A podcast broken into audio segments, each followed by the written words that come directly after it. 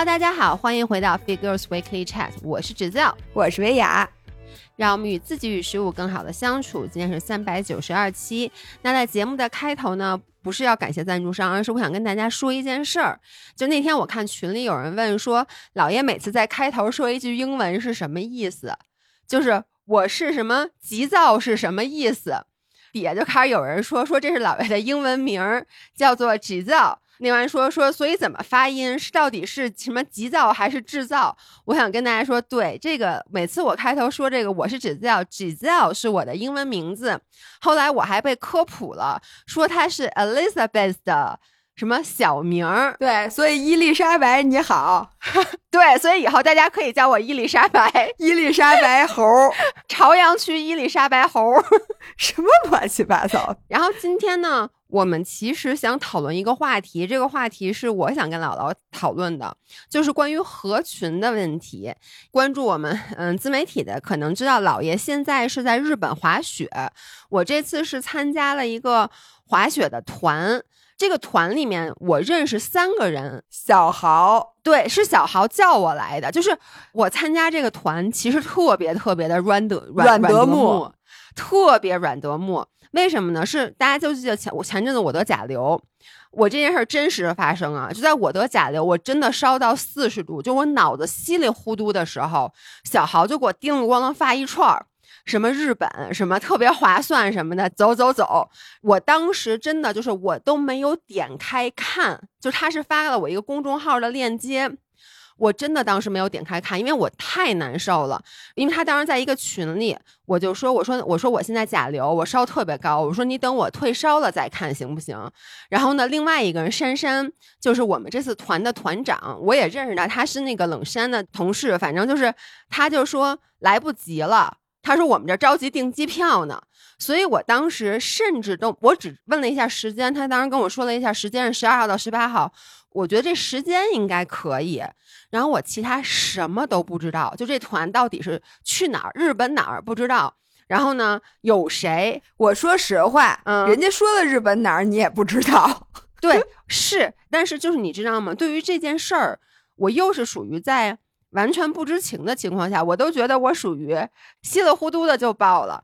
所以呢，我来的时候，坦白讲啊，我以为这是一个就是大家都是都是很爱滑雪的一个团，其实不是，是吗？我到了以后，我发现一件事儿，整个团里面最爱滑雪的人是我。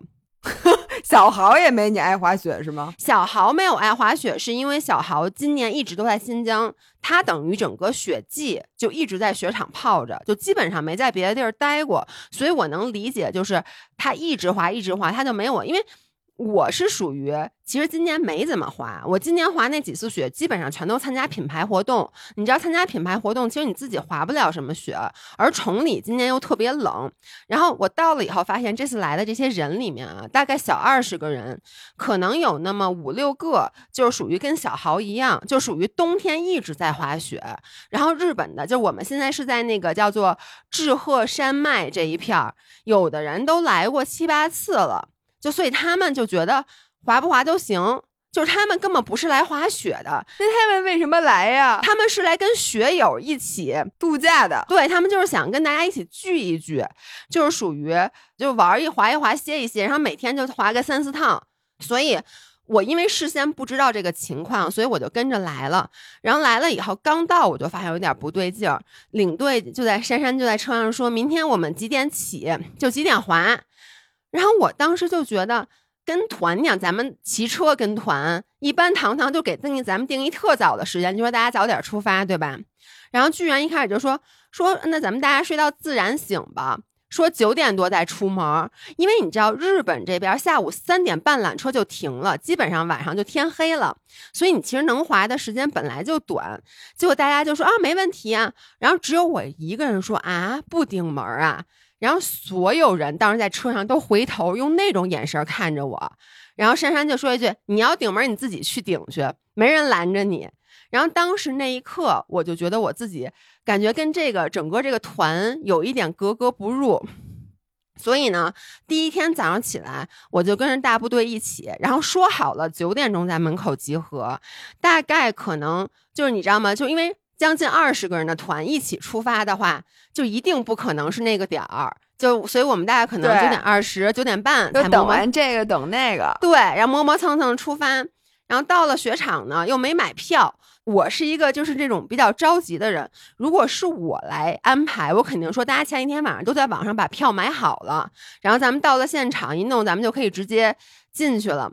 结果到了那儿以后，我们在现买票排队，一个人一个人买，然后有的人用现金买，有的人用卡买，等于我们上雪场的时候都十点多了，然后大家就开始特别水的滑，然后滑了三趟，就说咱们休息吃饭吧，然后又开始吃饭，下午滑到两点钟，因为当天确实是啊，天气有点阴，有点下雪，两点钟就收了，然后我当时。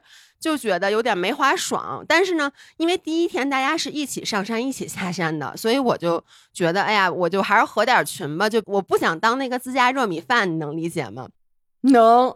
因为你也不知道，你如果提出一个要求，会不会给别人添麻烦？对，人家也不好组织，然后还得担心你的安全，还得管你。我理解是，所以但是你能理解，就是你自己觉得，如果这是一个在崇礼什么的，我也就算了。但说实话，我花这么多钱，而且我是等于算是请假，对吧？咱们咱们虽说咱是自由职业者，但是我其实也是牺牲了我做别的事儿的时间。我来这儿，我真的挺想好好滑雪的。最重要的是，雪还很好。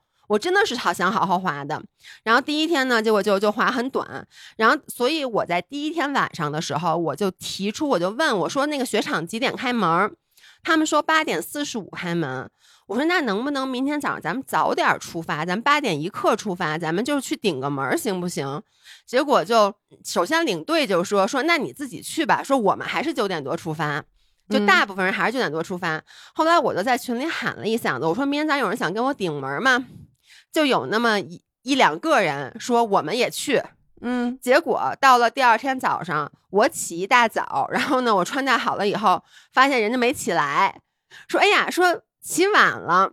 我就说那我自己去，但是你你能理解，就是说，因为这是一个陌生的国度，还是一个陌生的雪场，而且这儿的人真的一句英文都不说，因为我们不是去北海道那种特别已经很国际化、很商业化的雪场，就是志贺这块的雪场非常非常 local，就是我们这个酒店的接待的人一句英文都不会说，就纯靠比划。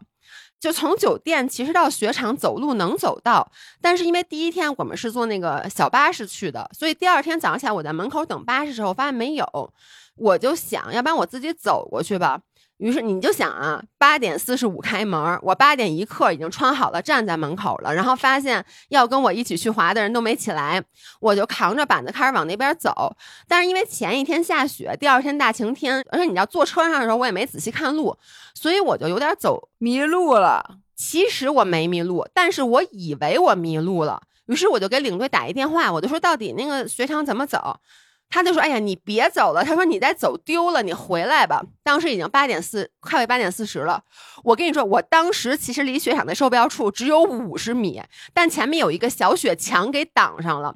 于是我又扛着扛着板子又走回了酒店。正和好赶上大家也下来了，是吗？不是，最重要的是大家还没下，大家约的是九点，然后当时八点五十，你能理解吗？就是说我起一大早，我现在已经没顶城门了，已经八点五十了。但是我又不想等大家，因为大家说九点出发，我就想那说九点出发又跟昨天一样，你等我，我等你，对。然后我说那我还是一个人走吧。然后后来有两个下来的人，然后我们仨就一起，反正又赶了一辆车，最后到了雪场。我又上了个厕所，然后我上完厕所以后，那个同伴又上了个厕所，等于说我们最后上到山顶儿，我一点不夸张啊。确实也是我的问题，因为你也知道，就是我一紧张我就想上厕所。当倒了三趟缆车到了山顶，我再一次上完厕所出来的时候，发现大部队都来了。你能理解我当时那种心情？让大家说说老爷滑几趟了？我说我刚上来我就上了个厕所，让大家说啊，说那你瞎折腾什么呢？我也就在想，侯世阳你瞎折腾什么呢？我就。我又显得我我真的就显得我很不合群，因为就是所有人都是跟大部队走，我一个人嚷嚷要顶门，结果因为种种原因我没顶成。然后这是昨天，然后到了今天，今天本来我们去说去滑另外一座山，然后那座山有点远。然后昨天晚上呢，领队就问大家在吃饭的时候征集大家意见，因为这得坐巴士去。他说第一趟巴士八点二十，第二趟巴士九点一刻，这中间差了整一个小时呢。嗯，然后你知道，你像你坐巴士过去，你再上山，可能就是如果你坐九点一刻那车，你上山又得十点半了。然后那个领队就问说：“大家想几点走啊？”我就说八点二十，领队就说太早了。然后我就我开始晓之以情，动之以理，就开始跟大家说晓之以理，动之以情，就说什么咱们要是那么晚走，到了那边你再上山什么的就很晚。结果好不容易所有人都答应我八点二十了。今天早上起来，我真的不到七点就起来了，因为八点二十那个那个 bus 不等人，所以你必须要八点二十穿戴好站在那儿。结果。我一拉开窗帘一看，外面下雪，然后有点刮风。结果群里面大家就开始说：“哟，这么大的风，说还滑不滑呀？”我当时你知道，我就想，what？就是你花这么多钱，你来日本，你不滑雪，你这又不住在市区。就你你你你你能干什么呢？结果你知道吗？大家就开始在讨论讨论。我都已经全部穿戴好了，准备下楼了。然后大家那意思就是说，咱别，咱们至少咱们等到九点多再出发吧，说看看情况。结果我当时就，我又把护具全脱了，脱了以后我就坐在那榻榻米上，我就不知道我该何去何从。结果过了一会儿，我又看群里说。哎，那我们想去，我们先出发了。结果有四个人八点二十走了，但 当时我已经把护具脱了，我来不及了。然后我就说：“等一下，我等一下，我我就开始穿护具。然后我一只腿插上护具，一只腿就开始，一只手就开始穿穿衣服，就那种满头大汗。结果他们跟我说，公交已经来了，等于说人家四个人走了，你没赶上，我没赶上。然后呢，我又九点一刻去的，跟小豪一起。不是，等会儿。”既然有车，你干嘛当时又要等大家呢？你不为什么不能像那四个人似的说我先走了？不是因为我跟你说那个地方特别复杂啊，你怕你丢了，中间还得倒车，而且得去山的另外一头，就是我一个人肯定是不行的。当时我知是知道还有别人一起，我肯定跟别人一起走了。但是他们通知你的时候已经晚了。对，因为你知道为什么？因为他们都去底下吃饭了，而我当时特别怕来不及，而且说实话饭不太好吃，我自己在屋里泡一方便面，我就想这样，我我千万别迟到。结果呢，就因为我没有去吃饭，导致大家想先去的那些人就忘了群里还有一个我，他们就先走了。反正就是我又弄的又起一大早赶一晚集。对，你知道我今天上山都十一点了，然后两点钟就收了。就是因为你知道这个雪场，它不是说一个缆车上到山顶再下来，它是你要沿着那个山横着滑，倒 n 多次缆车，倒七八次缆车，等于从一个山头滑到另外一个山头。所以当两点多的时候，小豪他们都不滑了。然后当时呢，我其实特别想滑，因为才两点，但是所有人都说：“哎，我要收了，我要收了。”我就说我还想滑。然后小豪其实已经决定要收了。但我一说我还想滑，小豪说那那我陪你吧。但我能看出来他非常不情愿，你知道吗？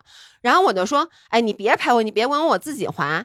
然后他就说，那你出点什么事儿？因为你知道，确实是就是你那边特别复杂那个线路。我就说你别管我，你别管我。然后他说那行吧，那你自己滑。但是我能理解，就我这么说，其实让人家就挺为难的，你知道吗？所以后来我说，哎，那算了，那算了，我我说我跟你们一起回吧。所以我又两点钟我就收了。就是我整个的这个，哎，我既能理解你，我又能理解别人多讨厌你。对我，我我跟你说啊，我你知道我我首先我我这次有一个感觉，就是我以前没有意识到我是一个特别不合群的人，而且我总有一个偏见，我觉得不合群的人都比较内向，就我老觉得像我这么一个大艺人，我一定是合群的。但是我今天发现，其实。合群这件事儿跟你的性格没有特别大的关系，没错，因为我觉得是你的整个现在我又卡住了，你现在有点有点卡，等一等，三二一，action，哎，哎，赢了，哎，是这样的，大家听到刚才前大概二十分钟的内容，是我上周还在日本的时候跟姥姥远程录的。然后最后呢，我们录到那儿录不下去了，实在是因为网太卡了。姥爷跟鬼畜似的都不带动。对，就是而且我看姥姥经常就停在一个画面，我也不知道她有没有在听，所以我们录了二十分钟就放弃了。但是呢，我们觉得这一期其实想聊的东西还挺多的，所以我们决定今天继续把上一期未完成的这个给补上。然后现在我们俩终于合体，天人合一，坐在姥爷的家里。对，哎，我觉得还是四目相对，还是这样舒服，多新鲜呀！要不然鬼畜实在是，对。然后之前就在说我在日本滑雪，然后不合群的故事嘛。其实这个故事基本讲完了。虽然说当时我只滑了三天，然后后面两天呢，基本上依旧是不合群的滑。然后呢，我这次旅行就有一个感触，因为像我这样一个人，我这样一个大意。世界之而且是一个 attention who，并且是有点就是说我希望 please everybody 的那种。对我是一个 attention who，同时是一个 people pleaser。妈呀，我这人太失败了，真的是。不是，我觉得你好累呀。对，attention 货也很累。我给大家解释一下，其实有的时候就咱们说英文，大家总是听着什么软德莫啊什么的。attention 货呢，其实就是一个这个人。永远需要别人的关注，就花孔雀，我觉得就希望自己是大家的焦点。对你知道，哎，你做过那个动物人格的测试吗？最后反正我做完就是孔雀，我应该是亚洲雄鹰吧。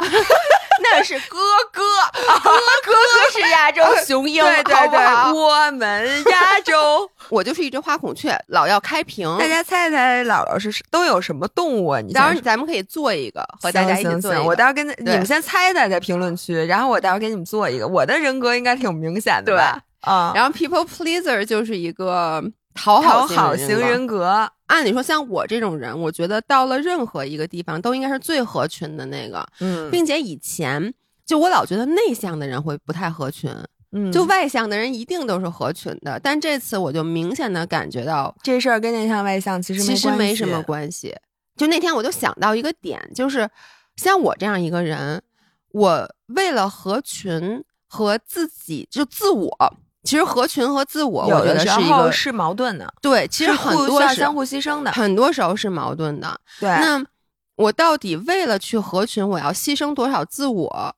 然后呢，为了坚持自我，就自己真正让自己舒服的，你有去多少的，就是说让自己牺牲合群儿？对，因为其实你知道吗？合群是 part of you。就说这不是完全不是自我的事儿，其实你不是在自我和合群之间选择，你是在自我的两个维度上，一个是你自己，比如说你想要干的事儿，嗯，和你合群儿，其实也是因为人是需要社交的，对你需要通过别人来认清自己，或者来增进。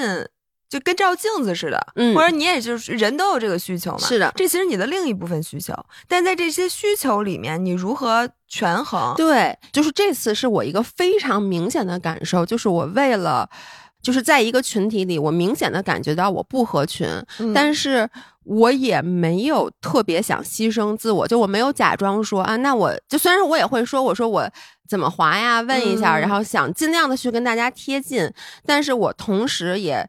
挺坚定的，就比如说第二天没有人跟我一起去顶门的时候，我就说那我自己去。包括到后来我们去滑雪的时候，就说几点出发嘛。然后其实有一部分人是想晚点出发的，嗯，但是我就还是挺坚持的。我说我希望能早点走。然后我就说你们要是都不早走的话，嗯，那我就一个人早点出发。但是这个行为其实我说出来以后，当时我挺怕，就觉得有点像我有点像自家热米饭。啊，这如果大家不知道自家热米饭的故事，简单一句说，就是我曾经参加了一个徒步的团，然后那个团里面大家都是陌生人，但是大家都相处的还比较融洽，嗯，只有一个女生特别的葛，就是她总是要在大家徒步的过程中，然后大家就只有说好了五分钟吃干粮时间，我们要继续上路，她非要吃自家热米饭，让所有人就耽误了所有的人的时间，对，耽误，而且而且她会说，那你们先走呗，但不可能。先走，就有点像我这次说，我说那我自己去呗。啊，但是呢，在你提出来之后，发现有好多人就说，哎，那我也早早点走。呃，对，就是我觉得这个是好的，但是这次的感觉啊，就是愿意跟我这样特别早起来顶门的人不多，所以显得我不合群儿。嗯，我觉得也跟你那个群体是有关的。但是还有另外一个故事，就是首先啊，我我聊这期节目，我觉得我非常有发言权，因为我永远是在不合群儿的。我都习惯了。哎，但是 on the other hand，你又是一个合群。哎，对，这就是我想讲两个故事。嗯，就一个是我习惯了不合群呢，就是我永远都是干你刚才说的那个事情。比如说，大家一起出去玩，嗯，我不是每天都想跑步吗？比如说，这次出去玩跟跑步没关系，比如骑车，嗯，有的时候，比如说糖糖这样的人，他就会说，哎，明天早上咱们大家睡晚一点儿，然后咱们十点钟出发，大家今天要好好休息，然后明天十点钟在哪儿，在哪儿，在哪儿。但其实我心里，我觉得来这么美的地儿，嗯，我不想浪费时间，我其实是想早点吃饭，然后或者是我去加一个跑步。也许啊，好多人也是这么想的，但是大家都是你这个心态，觉得，哎呦。我要是说出来了，会不会就不太好？就跟大家不一样啊？怕会让别人觉得你这人特别事儿，或者让人觉得你怎么老搞特殊？因为咱中国人的教育，对，其实就是最好就是大家都哎，然后你就说行，人家说吃啥你就随便安排，你安排都听你的。对，但是其实这样的思维会损失很多集体利益。只要我觉得不是像自家热米饭那样，我会占用别人的时间。就是我早起，其实碍不着别人什么事儿。嗯，我就会说，我说糖糖，我明天早上八点我先起，我说我想去跑个步。这个时候总会有一帮人说，哎。那我也想去，哎，那我也想去。然后糖糖就会说，哎，再稍微晚一点走，因为你回来还洗澡嘛。嗯。然后最后发现，就是集体的满意度其实是提高了的。哎，那你知道这个就是我的问题。你看你说了，如果我先去跑步，那的确是我早起，碍不着大家的事儿。但如果当我的这个行为又弄了俩仨人跟我一起，那像你说的，我跑完步回来，我再加上洗澡。比如说大家本来说八点四十出发，你想七点四十去跑步跑个步，因为你的跑步大家只好九点出发，因为你回来还得洗个澡。嗯，那那样我会再早一点，就是不耽误大家的行程。那其他的人，因为他觉得十点出发、十点半出发都是睡懒觉，他觉得没关系。那这样其实你不觉得是 win win 吗？对，如果是这种大家都满意的状态是最好的，但是我就是总是会觉得，当你在一个团体里，你想搞特殊的时候，绝大部分情况下，你多少会影响到一些人。对，但是你就看影响到多少人。但是我总是那个勇于提出这个的人，或者比如糖糖问说：“哎，大家晚上想吃什么呀？或者吃这个这个行不行？”如果我觉得这个东西我不爱吃，那我就不去了。我说我自己吃，嗯。其实你会发现，有的时候啊，比如说，咱们五个人一起吃饭，大家都不说自己想吃什么。其实可能三个人想吃日料，两个人无所谓，然后就非得让那无所谓的其中一个人来选择，那个人就选择了中餐。这个时候呢，没人说话，因为大家都想说，哎，那其他人都没说话，说明其他人可能都想吃中餐，那就我想吃日料，我就别说了。然后这个时候如果没有人说的话，嗯。这件事儿其实就是对于总体的，就咱们如果拿分数来记博弈论的话，这是一个双输的局面，就是五输。对，其实就是说你在考虑这个，就是你刚才说的幸福度也好，满意度也好，你是站在一个什么层面上来看？你是站在一个整体，你跳脱出来看整体团的平均分儿，还是说你再去看每一个人他的满意度？我觉得这个就是是我一直在做每一个决定的时候就比较纠结的。对，反正我现在就是分人。如果是一个大的团体，那我肯定不会说话的。比如说，咱今年就是我们什么北大的那个魏魏明铁三俱乐部聚会，嗯，群里好几十个人，人家说订这餐厅，我肯定不会说我不想吃，那个你没法弄。但如果是三五个人，然后大家都说随便的时候。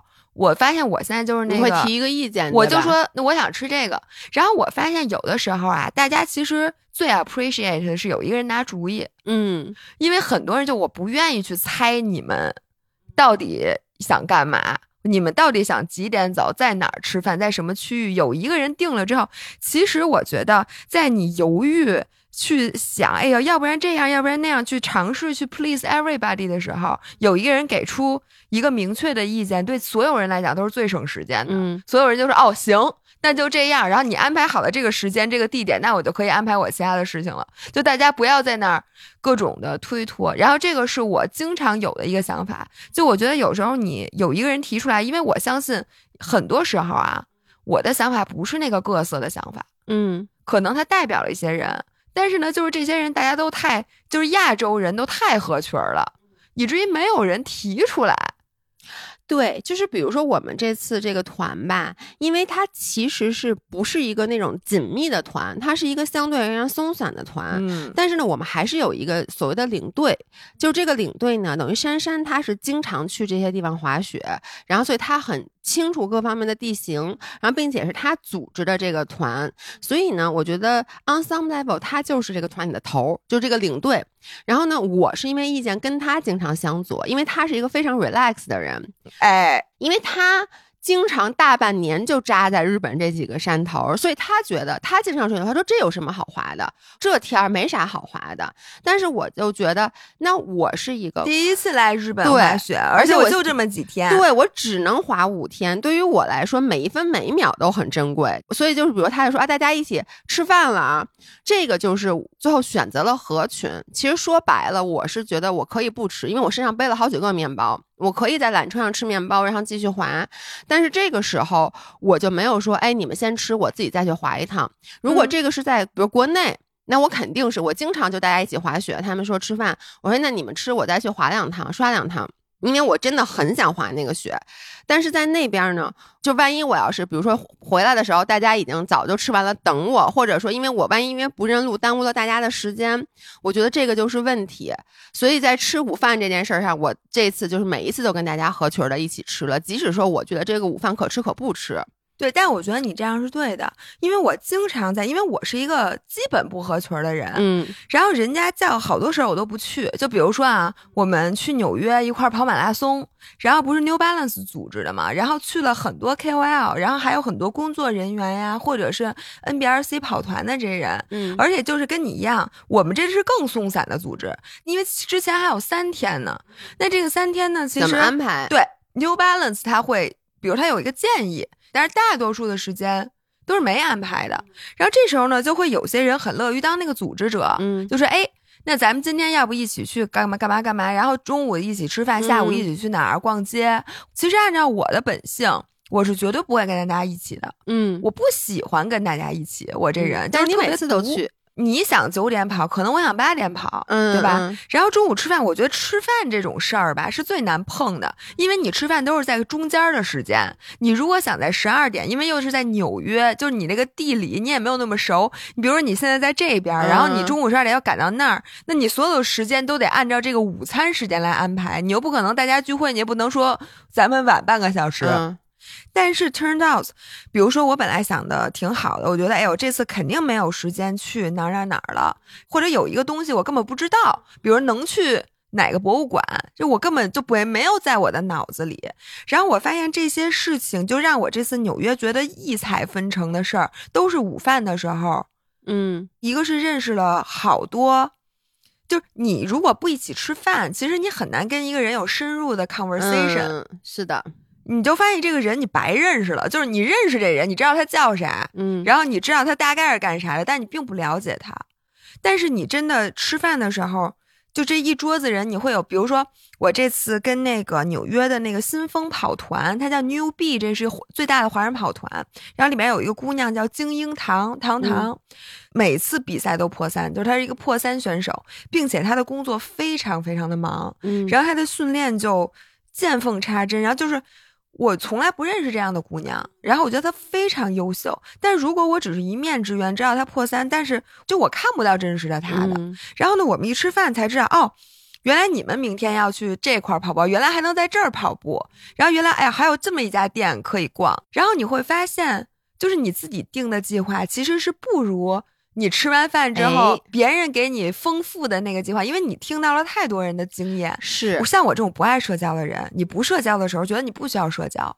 你社交一下，觉得哎呦真好，哎，我觉得你说的特别特别对，我这次有一样的感受，而且我觉得大家对艺人和爱人有一些误解，就是觉得艺人一定特别喜欢社交，没社交活不了。我觉得如果从这个方面来看的话，那我又不是一个艺人。就你不觉得很多时候我你是那不去的，对，而且你发现没有，就很多时候五人的聚会，你是那个张罗的，对，不管是我们的线下的这个。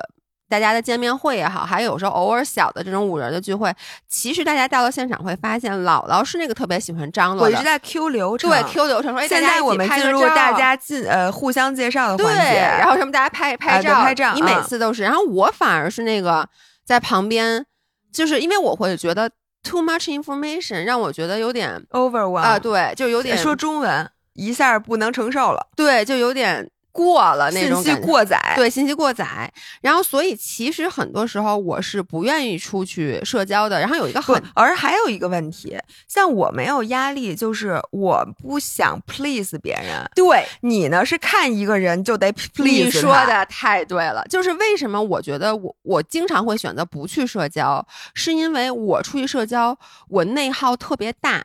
你无法控制自己不变成那个搞气氛的人。对，就是我不能接受这话掉地上，我不能接受去任何一个局，不管是饭局也好，酒局也好，大家坐在一起聊天也好，不能冷场，不能冷场。就是你知道冷场这件事让我有多如坐针毡吗？就比如说咱们一起开去一个什么活动。然后大家突然没话说了，我真能脱了裤子给大家跳个舞，就是我得让大家都开心。对，我觉得我有义务让大家都热络起来。所以在粉丝见面会，你发现我在 Q 流程，你非常感恩。对，因为如果说你不 Q 流程的话。但是我又不是那种按流程走的人，我可能真的就是说，那我给大家脱了裤子跳个舞吧，或者我给每个人磕个头吧，就是你就变成了一条大家都围着的小狗，就是猴耍猴。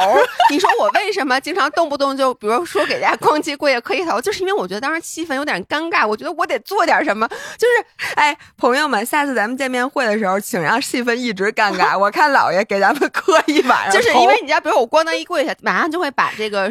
事儿给大家都惊呆了，对，大家都惊呆了，这件事儿就过去了。所以，咱们就努力让这件事儿过不去。咱们看侯之尧同学怎么表现，好吗？我就一直跪在那儿，我现在 长跪不起，变成望夫石。对，然后这次我们也是，就是我们这次白天是滑雪嘛，但其实滑雪大概下午三点多就结束了，然后我们就回到酒店，然后大家基本上流程啊，就是泡个温泉，吃晚饭，然后吃完晚饭，其实晚上的时间是完全空出来的。七点半以后吧，到睡觉之前是没啥事儿干的。然后大家也知道那会儿网不是特别好，我唯一一天晚上要跟姥姥录播客还没录下去，所以呢，大家都没事儿干，大家就组，就每天晚上大家都会去这个领队珊珊的屋里聊天儿、聊天儿、喝酒，就每天晚上屋里得有那么八九个人都不止，可能有时候有十几个人，就大家都坐那聊天。坦白讲。一开始是因为跟大家也不熟，第二呢，我其实在这方面又很宅，就是我的血槽其实很低，大家都知道，就我的能量值是在晚上特别累不高的。然后我没有像关雅迪老师，就是 不要再 Q 关雅迪老师。关雅迪老师，因为他就是能永远的有血槽，因为。每一个几乎认识我但不认识关雅迪又知道这个人的人都会问我说：“他真的一天发一个播客吗？他还干这个？妈呀，他还听所有的播客，都觉得这人很神奇。我觉得这他就属于典型的，有的人就是血槽高。我觉得你也属于，就你没有关老师血槽那么高，我那可差远了。但你属于血槽相对高的，就血槽长。对，比如说你早上起来，你七点多起床，你这一天能干好多事儿，你能跑步、工作、参加活动，然后还能去社交。然后晚上回到家还能阅读，然后再睡觉。可我刚才说的大概这五件事，把前面事儿干了就睡不了觉了。就对于我来说，我一天至多干两件事儿。这个我之前说过，比如说晚上要直播，那姥姥早上起来还能跑步，还能拍个视频，然后再去直播。我吧。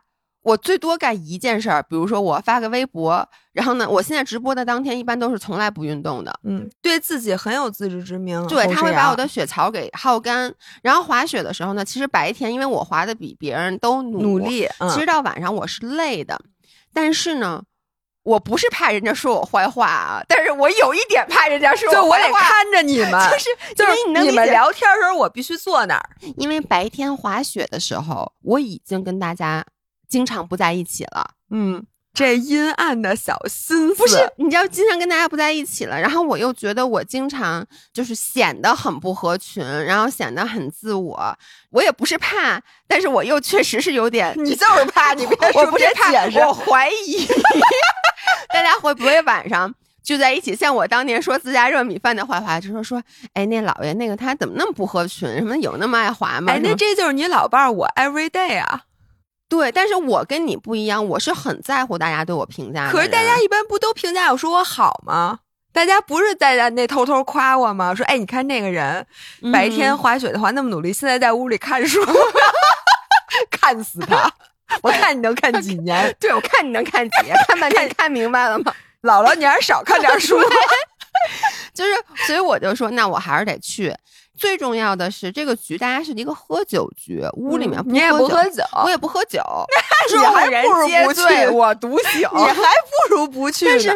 我就是觉得，我白天的不合群的形象需要用晚上合群的形象去给他抹过去。就是我 这个人好累，对，你能理解，真的很累。就我想参与到这个大家晚上的对话当中，大家晚上的活动当中，让大家发现，哎，其实我是一个合群的人，对我是一个，我是一个好人，我是一个性格挺好的。然后只是我非常喜欢滑雪，我我是希望大家有这样一个概念，所以我就去。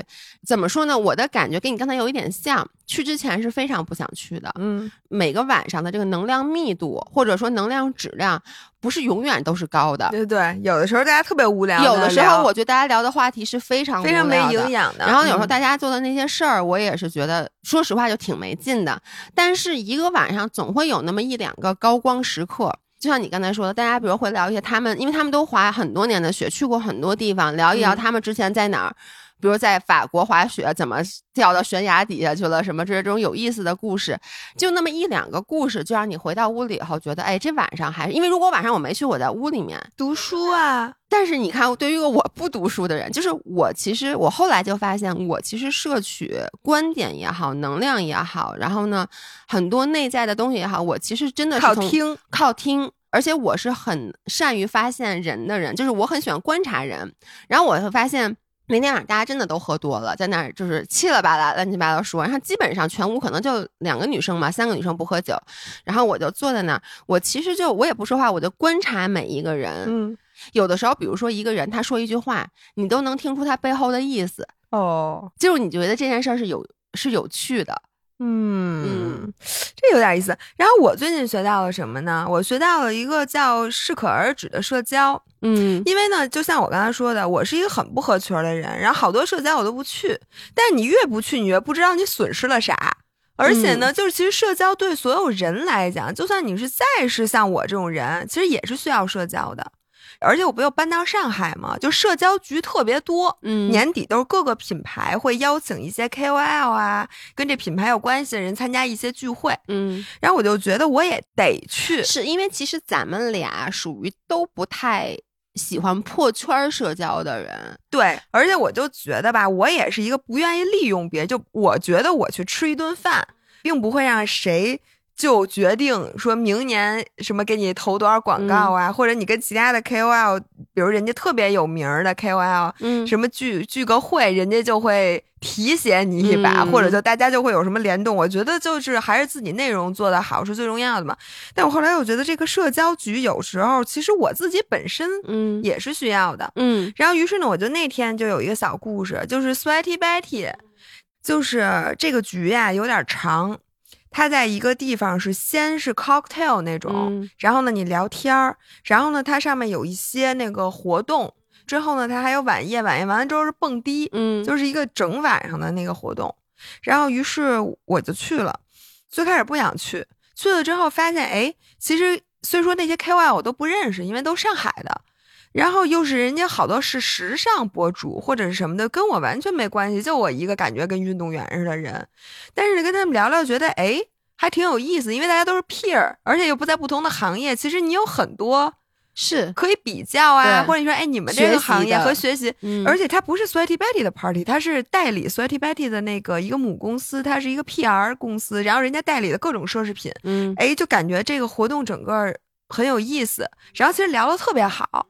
但是呢，聊着聊着，我在那儿待了大概有两个小时吧。我从六点钟到的，当时八点钟吃饭也吃差不多了。然后接下来呢，人家就是蹦迪局了。嗯，但是所有的人都明显没有要走的意思，大家都其乐融融，准备一起蹦迪。而且那天呢，我还穿挺好看，我穿的是高跟鞋，然后那种阔腿裤，然后小的那种背心儿，就是就明显可以蹦迪的。但是呢，我确实今天我每天晚上现在这个计划。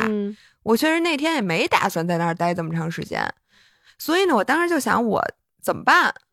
后来我就说算了，我还是走吧。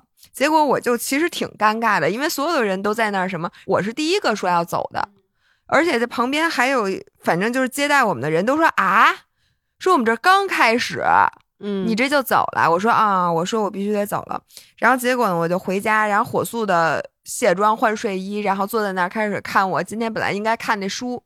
哎，然后我突然一下，我突我觉得我特别 enjoy 这种适可而止的感觉，因为我发现啊，在他们就是我走了以后，因为他们有现场各种照片，我发现很多人其实他的社交质量并不是很高，就很多人就会一直在刷手机，但是他人在那儿，你明白吧？懂。就是然后也不说话，也没跟旁边人说话，他其实也没蹦迪。然后我就在想，其实我在那两个小时是非常高质量的，我去那儿把饭吃了。香槟也不便宜，我还抽了奖，就还给了我礼物。然后呢，我认识了很多新的人，都加了微信，然后聊了至少有三个人，嗯，就是我是从零到我觉得我至少就比较了解这个人的行业，然后还跟那客户也都聊了。我觉得我这一晚上就收获很多。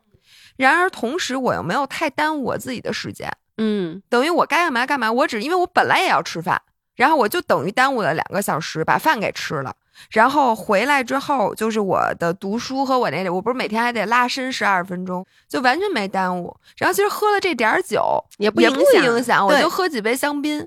然后呢，我又觉得我之前担心的是说我走是不是不太好？嗯，我发现其实没 care，no one cares，大家只 care 我自己走了，别人会不会觉得你不太好？但其实谁管你走了？你是怕别人觉得你不懂事儿，别人其实顶多是会觉得，哎，他为什么走，或者说他。他是不是就是觉得我？其实他不会，都这个都不会想。你说你多少饭局，比如大家在聚会的时候，有一个人说：“哎，我先走了。”有时候你连头都不抬啊。行，那你慢点啊。你你说的这个太对了，就是这个也是我一般在 party 上，我也是属于走得早的人。各种活动我都说：“哎，不行不行，我得走了。”我除非这活动你办的，对，或者说。除非这个事儿，我真的觉得我还想继续待下去，就我内心真正的想待下去。但是正常的情况下，包括像我们这次每天晚上，我不是说去喝酒吗？我让自己去，也是因为我觉得我跟一个团来，我白天也不是跟人滑，真的，我其实内心不是怕别人说我坏话，我真心是觉得我白天也不怎么跟人一起滑，而且我吃饭的点儿都跟别人不一样，因为我们都是在酒店吃自助。别人呢，可能一般六点多就六点一开饭就去吃了，然后我呢，一般因为我一般回到酒店吧，我都先吃点零食什么的，所以我一般可能七点去吃饭。我吃饭也跟人岔开了，我觉得我晚上确实是有必要去合一下群的，但是因为我不喝酒，你知道大家喝喝酒喝到一定程度没有时间概念了，然后我就会一看表，哎，十点了，嗯，我就说。不行，明儿明儿还顶门呢，就我就会走了。嗯，他们就会玩特别晚，但是我回到屋里，就像你说的，我觉得，哎，我其实今天也跟大家社交了。对，而且我滑雪我也滑了，对，滑雪也滑了，而且我现在这时间我休息，因为你哎正合适，因为你知道，好好有几次都是我们约好了第二天起顶门，就你你刚才说的会不会有人跟你一起？我说有，但他们就因为喝多了没睡好，对，结果最后还是我起的比较早，就我也没有耽误自己的功夫，而在最后一天，就其实我们第二天该回。回国了，最后一天晚上才是大家该疯狂的时候。然后呢，大家就说今天晚上咱把所有剩下的酒都给喝了，什么之类的。大家就开始各种就是约什么的。相反，反而是最后一天，我觉得特别累，因为那天白天滑的比较多。然后我回去又收拾行李，然后收拾完行李之后，我其实挺想拿，就因为我身上特别酸，我说我想花点时间用。筋膜枪就好好的把自己打一遍，然后去泡一个热水澡，花了特别长的时间去泡那个温泉，就是冷热交替那种的。所以那一个晚上，我反而是那个晚上没去参加大家 party 的，反而之前很多人没去的人，那个晚上都去了。对，因为最后一天嘛，最后一天觉得第二天无所谓了。而且我经常走到楼道里，他们还问说：“哎，你什么时候来什么的？”我说：“那个一会儿一会儿。”然后，但是最后我在屋里面待着，就是用筋膜枪打，我觉得有点困了。你看表才十点多，但我当时就觉得我不想去了。嗯，我觉得我想睡觉。然后那天晚上我不说了，我睡了有史以来睡眠质量最高的一次。嗯，然后大家很多人都问我说：“哎你昨天晚上为什么不来呀？”大家都会觉得你这个很遗憾，因为最后一个晚上大家都放得很开，但是我的感受却非常非常好，因为我昨晚睡特好，我特别高兴。所以说，如果是我，我一定会去。嗯。但是呢，我就觉得，其实最后说白了，你只要高兴就好。就是你不去的时候，你觉得自己挺赚的；你去了，你也觉得自己挺赚的。我我告诉你，为什么我最后还挺庆幸我没去的。我最后泡完澡回来的路上，我当时已经决定不去了。我走到门口，我发现小豪坐在外面的那个沙发上，坐在那儿打瞌睡。我说你干嘛呢？你不进去？他说我特别困。我先睡会儿。他说我特别累，因为他就是住在那屋的，大家都在那屋里，你知道吗？所以我当时就觉得，你看，就是我是有的选择的，他是没得选择的，因为大家在他的屋里聚会，因为他跟珊珊住一屋，弄得他就困到那样，他都睡不了觉。嗯，就合不合群，其实是应该是一个你自己可以自由选择的东西。想合群的时候合一下，但你永远拥有不合群的能力。我就觉得有的人是没有不合群的能力的，他就觉得人必须得合群儿，所以这样的人他的人生路就有点窄。对，而且我我觉得。两点想说的，第一，其实我在又要把哥哥拿出来举例子了。哥哥是从来特别合群儿，哥哥特别合群儿，没有比鸽子，你知道这种生物，它就是它就是一群一群的鸽群。对，因为大家如果知道哥哥就是所有的我们的活动没有哥哥不参加的，而且哥哥在那，其实他并不聊什么。但是他就待着，他就陪着大家，陪着永远是那屁股最沉的。对，就是哥哥永远不走，不管什么活动。这个我之前也讲过，为什么经常我会跟老爷公发火，就是他去参加任何的聚会都会很晚回来，都是最后一个走。但是因为我以前不了解他，我以为他是这个聚会里他一直在跟大家聊天。后来我才就是后来熟识他以后，我知道他其实，在聚会里，在他不怎么说话，而且就是他其实走绝对不会有人觉得，哎呦你怎么走了呀？就是我跟他说过很多次，但他就是一直。你怎么这么说一个中层干部啊？哎，哥哥这么大个儿，他走了，能人家知不知道吗？人家知道，但是人家不会去挽留。人家说你可算走了，哥哥。所以我就我经常就是有时候会跟他探讨这个问题，我就说其实你可以早点走，但是他跟我说，他即使在那坐着，比如就像你说的，他在一个活他坐着，他刷手机，他。也不觉得这个是问题，是问题。他是享受这个状态的，嗯，你你能理解？就是你刚才说的，你说你一看照片，你发现好多人，他其实他的社交质量很低，因为他在里面也没有跟人交流，他在玩手机。但是喜欢这样，是而且你不觉得基本上所有的聚会都会有一些人，他其实不是表面上积极的参与到这个聚会或者说这个讨论当中的，但是。他在旁边待着，其实未必代表他没有从这个聚会或者说这摄取到营养。你这么一说，我觉得其实就是两个 situation，一个是说我干这件事儿的时候百分之百专注在这件事儿上。然后干那件事的时候，百分之百专注那件事，这就是我刚才讲的故事。我社交的时候不玩手机，我跟他往了聊，但是我提前走了，我回去再把读书这件事干了。那如果我待在那四个小时，前两个小时大家蹦迪的时候你读书，在蹦迪的时候我打开手机开始看书，一边随着音乐律动一边看书。不是我经常干这事儿啊，就比如说咱们在贵州骑车，中午你们都在吃饭，我坐在那儿也在吃饭。然后亲眼目睹了你和罗京站起来抢猪肉，对吧？我都在那儿吧。但是同时我在发小红书，对吗？我一直没抬过头。对，那你说这样，其实你体会到了两种快乐，等于这两边我都站着的呀，对吧？我原来还一边看电影一边开电话会呢。我也都站上了，我觉得哥哥享受的是这种乐趣，是就是我既合了群儿，其实我也没耽误自己事儿，对，或者我今儿晚上我就没什么事儿，我在家待着我也是休息，但是在这儿呢有免费的相声可以听，就我可以听你们对在那说话。其实我也挺开心的，是，而且我就在想，因为哥哥其实属于一个偏内向的人，不是他的外向，惊呆了。其实哥哥，就因为你看他在这个各种的这个群体活动中，他永远不是积极的参与在其中的人。我觉得，就不管大家在讨论什么东西，哥哥都是在旁边听。而且我发现哥哥永远不是那个张罗的人，嗯，就他永远不是那像我，我会说，哎，咱们现在别干这个了，咱们现在一起去。对，是不是老是我这个人？对，是你。哎，咱们明天早上去跑步吧。你们今天下午谁去游泳？对。然后今天晚上咱们几点几点吃饭？然后艾特你们，你们想吃什么就我来，或者我来定。哥哥从来都是就是最配合的那个人。对他永远都是最，而且就是哥哥就属于他的合群表现在第一，他百分之百配合，他从来没有提出过自己的要求。你说吃什么他都答应。对，不，即使你说吃啥辣，他心里一百个不愿意，他也不会说。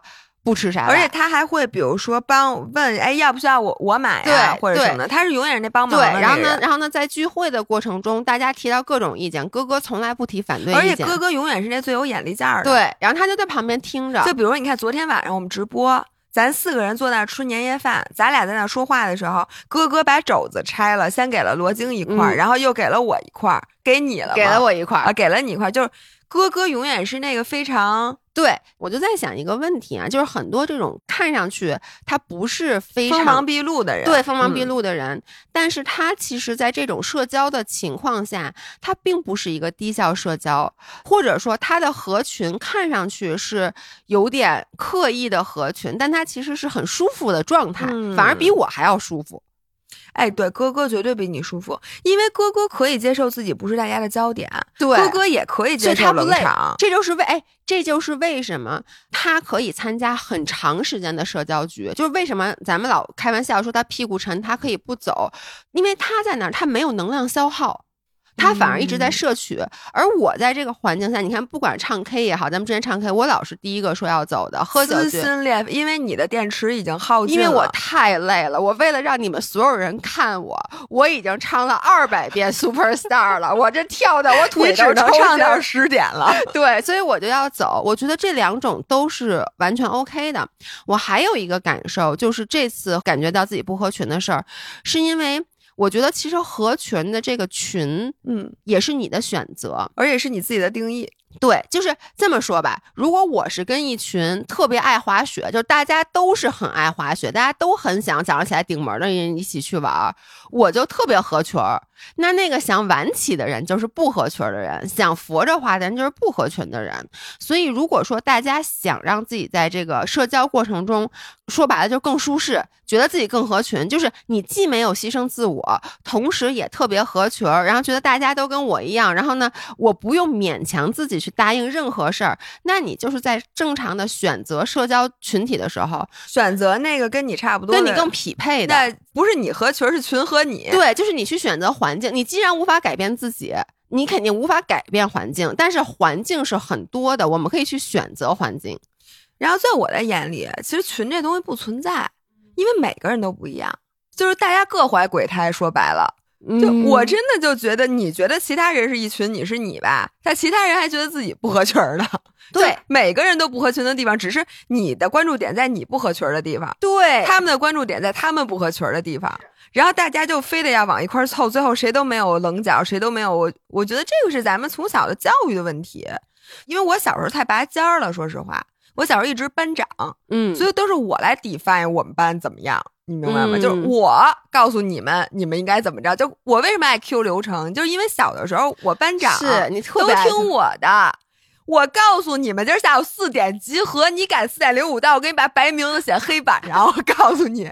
所以我觉得我可能有这方面的优势，对，所以你才能现在在一个群体里不太会 care 别人对你的看法。我觉得别人对我看法都是觉得，哎呦，这人真厉害，好优秀。而且我觉得就是你本身，因为你像你说的，真的，你从小是班长。因为说实话，小时候你当班干部，你甚至比现在长大了当明星，哎，还要能。接受这个你太的评判，就是我从小就是个名人，你知道吗？我小的时候可是在我们学校发行货币的女人，我是谁？张维雅不是一般人，对，所以那个时候你其实就已经锻炼了你，就是我觉得不合群是需要一定的自信的。哎，你说非常对，对吧？就是姥爷，我就会担心，哎，那我一不合群，他们晚上会不会说我坏话？就会他们怎么看我？对，而且你知道当时我担心的是什么吗？因为我听到他们说，因为他们经常就是自己的组织这种滑雪局嘛，然后他们也会说，有的人就是觉得这人特葛，就以后不愿意带人玩了。我不知道他这话是不是说给我听的，因为因为这个团特别便宜，完全不赚钱。他说我就是因为这些都是经常一起滑雪，就是朋友了，那我就大家组织一下，所以他就说大家也。不指望我伺候你大家，我也不会管着大家，我也不带着大家。说当然那种有那种特葛的人，因为我当时说的是你能不能以后上我们直播这个团特别好。还有说我肯定不上，说因为我不想带陌生人，万一特葛怎么办？说那种特葛的我不带。我当时听我就觉得他是不是在点我？然后小豪在旁边，小豪在旁边说啊，那你觉得他不葛是吗？就是。说他多事儿啊！你还说还有一个 gluten free 和吃猪素的人，这俩人是不是？然后你会发现这群里没人说话，他们换了一群。对，对我老觉得就是，我不说，我不说了。你说，我觉得人家我要我面因为一般都是说我好话吧，都想向我学习吧，自己回家难道不偷偷买本书吗？行，我觉得好。要不咱们就聊到这聊到这儿吧，让大家在留言区 请尽情的嘲笑张文雅同班长。大家在留言区，大家以后请管我叫班长好吗？哎，真的可以，真的是班长。好的，班长，我是班长，我不哭。什么妈妈给我打完针，是什么给我买奥特曼贴画？你想起那小孩打针的视频吗？好的，那我们下期再见，拜拜。